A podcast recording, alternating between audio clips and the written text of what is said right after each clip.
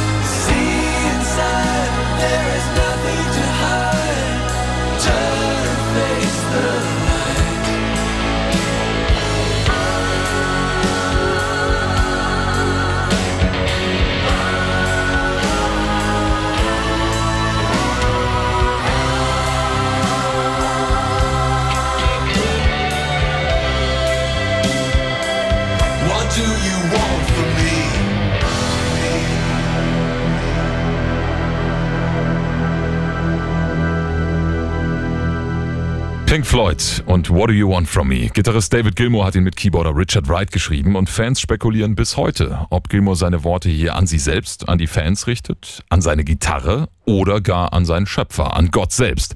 Er selbst hat nicht allzu viel verraten, er hat nur gesagt, es hatte tatsächlich mehr mit persönlichen Beziehungen zu tun, aber ist dann in ein sehr weites Feld abgedriftet. Ja, man hört hier vielleicht ein bisschen seine große Liebe für den Chicago Blues raus. Weiter geht's jetzt mit dem wunderschönen Poles Apart, verdanken wir der Tatsache, dass Gilmour damals seine Akustiklampe mit im Griechenlandurlaub dabei hatte. Und die Beziehung zu seiner Frau Polly Sampson muss damals sehr harmonisch gewesen sein, denn sie hat bei unserem Meilenstein immer wieder großartige Texte beigesteuert. Gilmore hatte einfach erkannt, dass seine Ehefrau, Schriftstellerin und Journalistin von Beruf, dass die seine Gedanken oft in sehr viel treffendere Worte verwandeln konnte als er. Und so war es auch hier.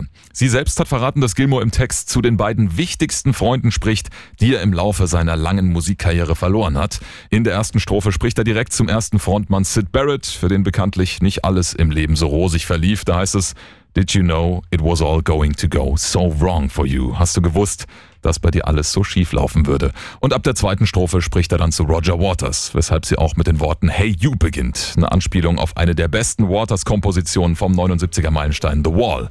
Hier heißt es, Did you ever realize what you'd become?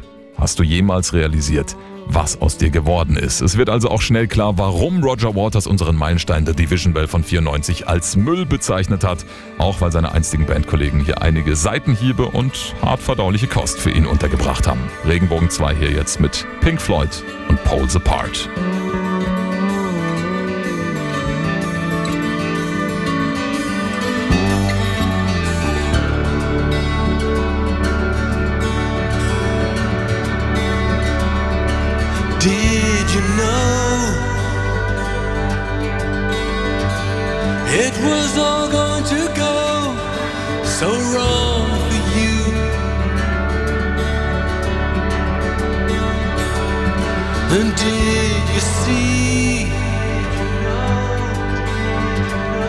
It was all going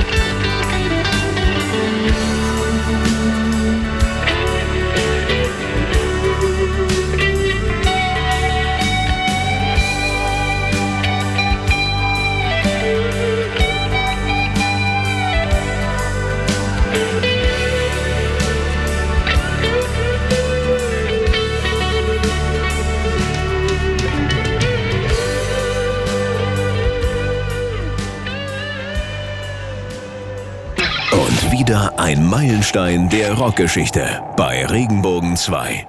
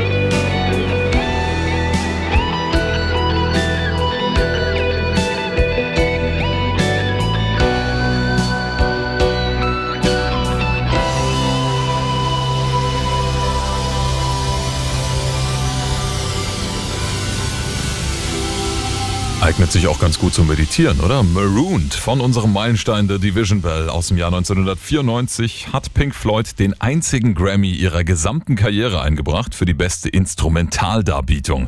Hier merkt man besonders, dass die Band sich vom Sound her wieder auf das klassische Pink Floyd Feeling fokussiert hat, also sphärische, scheinbar endlose Keyboard-Passagen und glasklare Gitarrensoli. Was beim Vorgänger Momentary Lapse of Reason alles noch ein bisschen einstudiert und steif klang, das klingt hier so satt, so verträumt und wohltuend bekannt, dass man als wahrer Pink Floyd-Enthusiast einfach nicht Nein sagen kann. Es nimmt einen einfach irgendwie mit. Jetzt kommen wir zu A Great Day for Freedom. Vor allem die politischen Geschehnisse der frühen 90er haben Gilmore hier inspiriert. Die Jugoslawienkriege, der Kollaps des Kommunismus, Krieg und Chaos. Aber da ist auch ein persönlicher Verlust, der sich hier am Ende nur als böser Traum entpuppt. Im Text kommt auch die Zeile The Day the Wall Came Down vor. Da denken viele natürlich an das elfte Album The Wall von 79. Allerdings geht's hier ausnahmsweise wohl mal nicht um Roger Waters, sondern einfach nur um die Berliner Mauer. Macht Sinn. Regenbogen 2 hier jetzt mit Pink Floyd und A Great Day for Freedom. They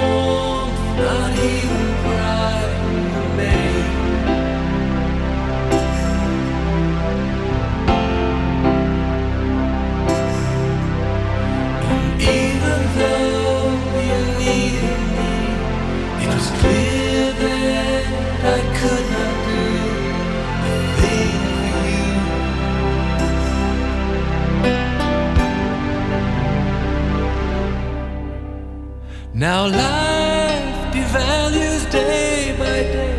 As friends and neighbors turn away, and there's a change that even with regret cannot be undone. Now frontiers drift like desert sands, while nations wash their bloodied hands of loyalty in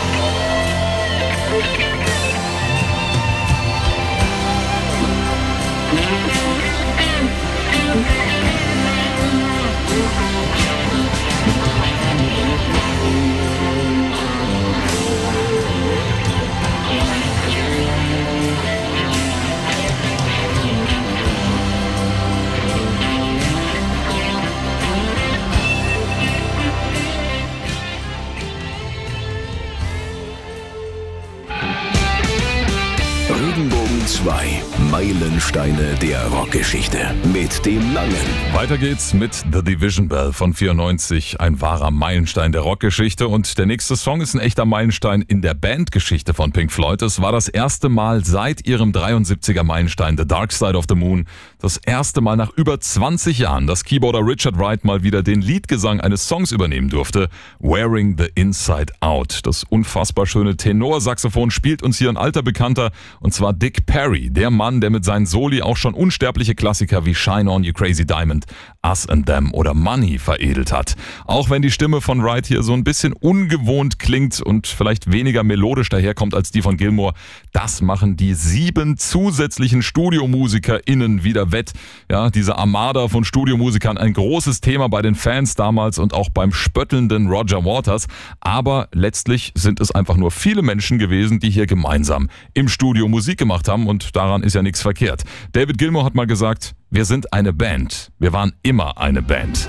Regenbogen 2 hier jetzt mit Wearing the Inside Out. Es geht darum, sich selbst nach einer langen Identitätskrise wiederzufinden und auch nach außen der zu sein, der man innen ist.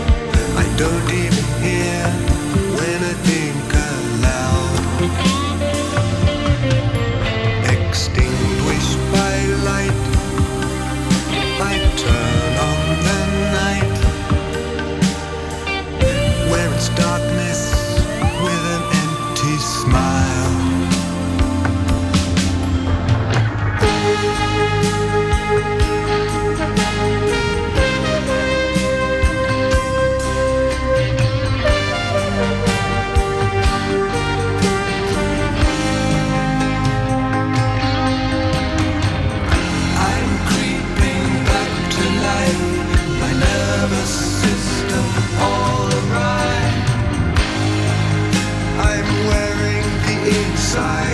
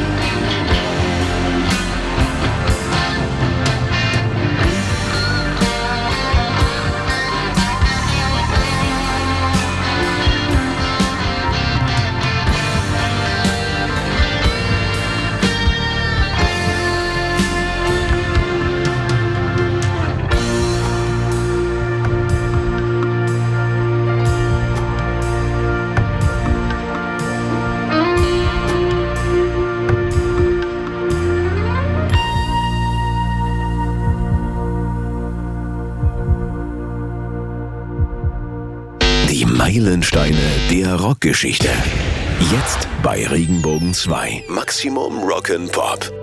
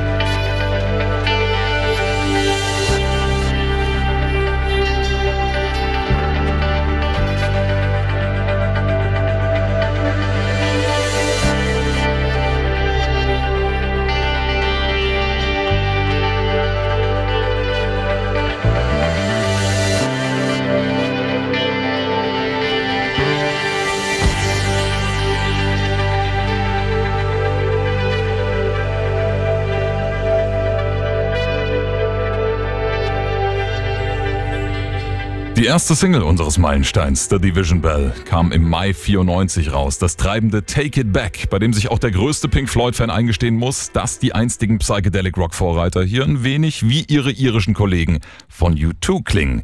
Für diesen einzigartigen Sound hat Gitarrist David Gilmour hier einen E-Bow benutzt, eine Art elektrischer Bogen, mit dem eine Seite elektromagnetisch in Schwingung versetzt wird. Gilmour vergleicht die Beziehung zwischen Mensch und Mutter Erde hier mit einer Liebesbeziehung. Ich spioniere sie aus, ich belüge sie, ich mache Versprechungen, die ich nicht halten kann. Dann höre ich ihr Lachen, wie es aus der Tiefe emporsteigt, und ich verlange ihr alles ab und schaue, wann sie daran zerbricht. Es wird also schnell klar, dass Mutter Erde der Menschheit früher oder später überdrüssig werden wird, dass sie es nicht länger hinnehmen wird, wie wir sie behandeln, weil sie sich selbst beschützen muss. Weiter geht's jetzt mit Coming Back to Life, ein Song, den David Gilmour seiner Ehefrau Polly Sampson gewidmet hat, die, wie bereits erwähnt, viele Songtexte zu unserem Meilenstein beigesteuert hat. Das hat ja wiederum den abtrünnigen Roger Waters dazu gebracht, einige spöttische Kommentare in diese Richtung abzulassen. Regenbogen 2 hier.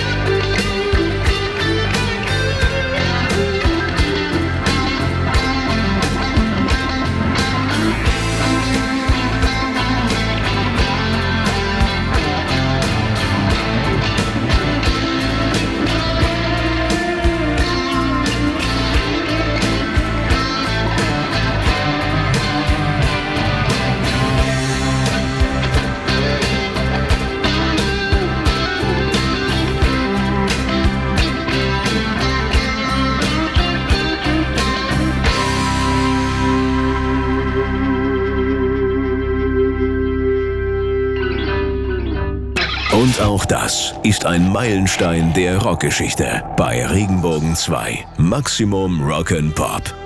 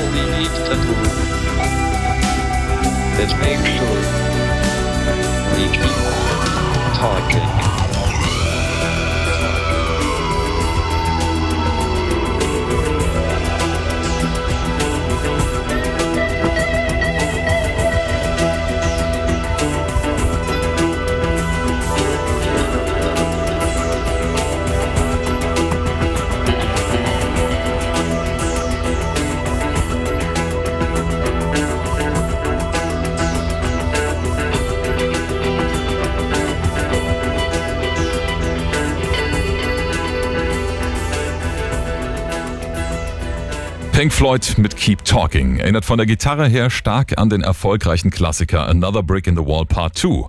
Anstatt eines Kinderchors hat man hier allerdings auf weibliche Background-Sängerinnen gesetzt. Es ist übrigens der Song, bei dem man auch die Stimme des Physikers und Astrophysikers Stephen Hawking hört. Zumindest, wenn man die Lauscher ganz genau spitzt. Wir gehen jetzt nochmal weiter zurück in der Bandgeschichte. 1983 wollte Mastermind und Hauptsongschreiber Roger Waters die Band ja auflösen. Das hat zu ernsthaften Meinungsverschiedenheiten geführt, denn der Rest der Mannschaft wollte weitermachen. Und so verließ Waters Pink Floyd 1985. Er war sich sowieso absolut sicher, dass der Kahn ohne seinen kreativen Antrieb, ohne ihn, bald sinken würde. Doch dem war nicht so. Es kam zum jahrelangen Rechtsstreit und man hat sich dann erst 87 außergerichtlich geeinigt.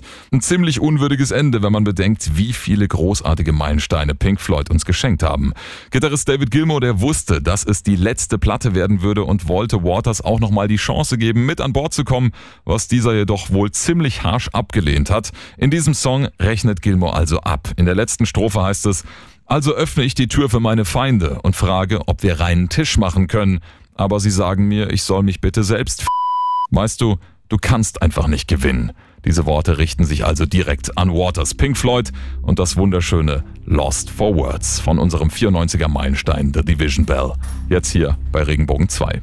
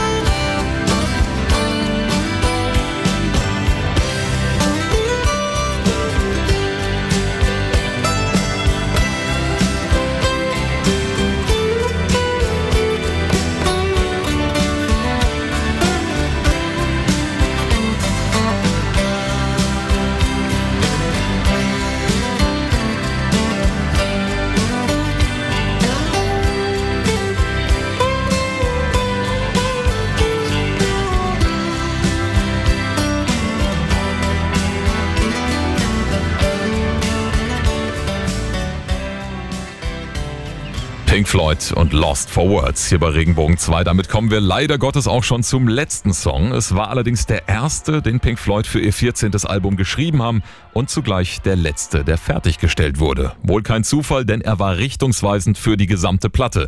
Bis heute der beliebteste Song unseres Meilensteins The Division Bell von 94 und einer der persönlichsten, die David Gilmour je komponiert hat. Den Text hat hier wieder seine Ehefrau Polly Sampson beigesteuert. Interessant ist auch, dass dieser Song die Werke von Pink Floyd quasi umklammert. Die letzte Zeile, The Endless River Forever and Ever, erinnert zum Beispiel an den Klassiker See Emily Play aus der Sid Barrett-Ära. Hier heißt es Float down a river forever and ever.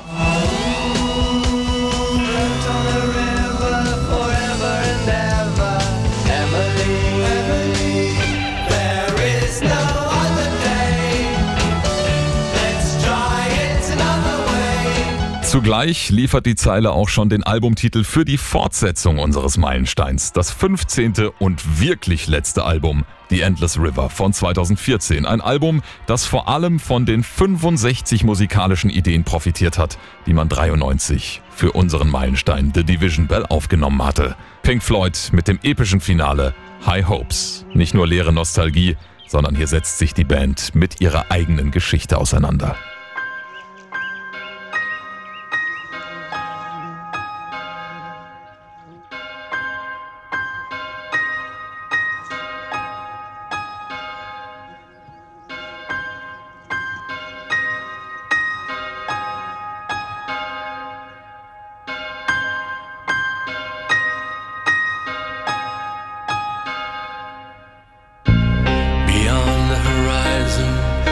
The place we lived when we were young, in a world of magnets and miracles. Our thoughts strayed constantly and without boundary. The ringing of the division bell had begun.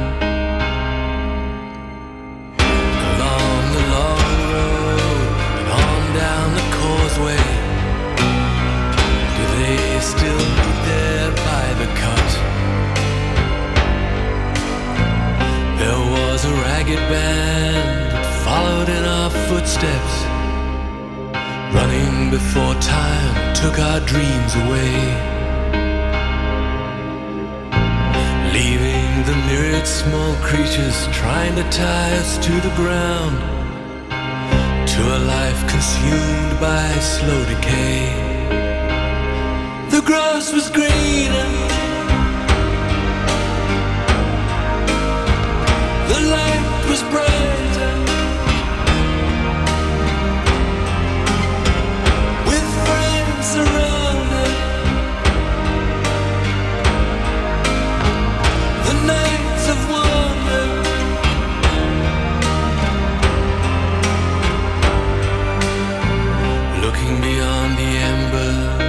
bridges glowing behind us glimpse of how green it was on the other side. Steps taken forwards, but sleepwalking back again. Dragged by the force of some inner tide.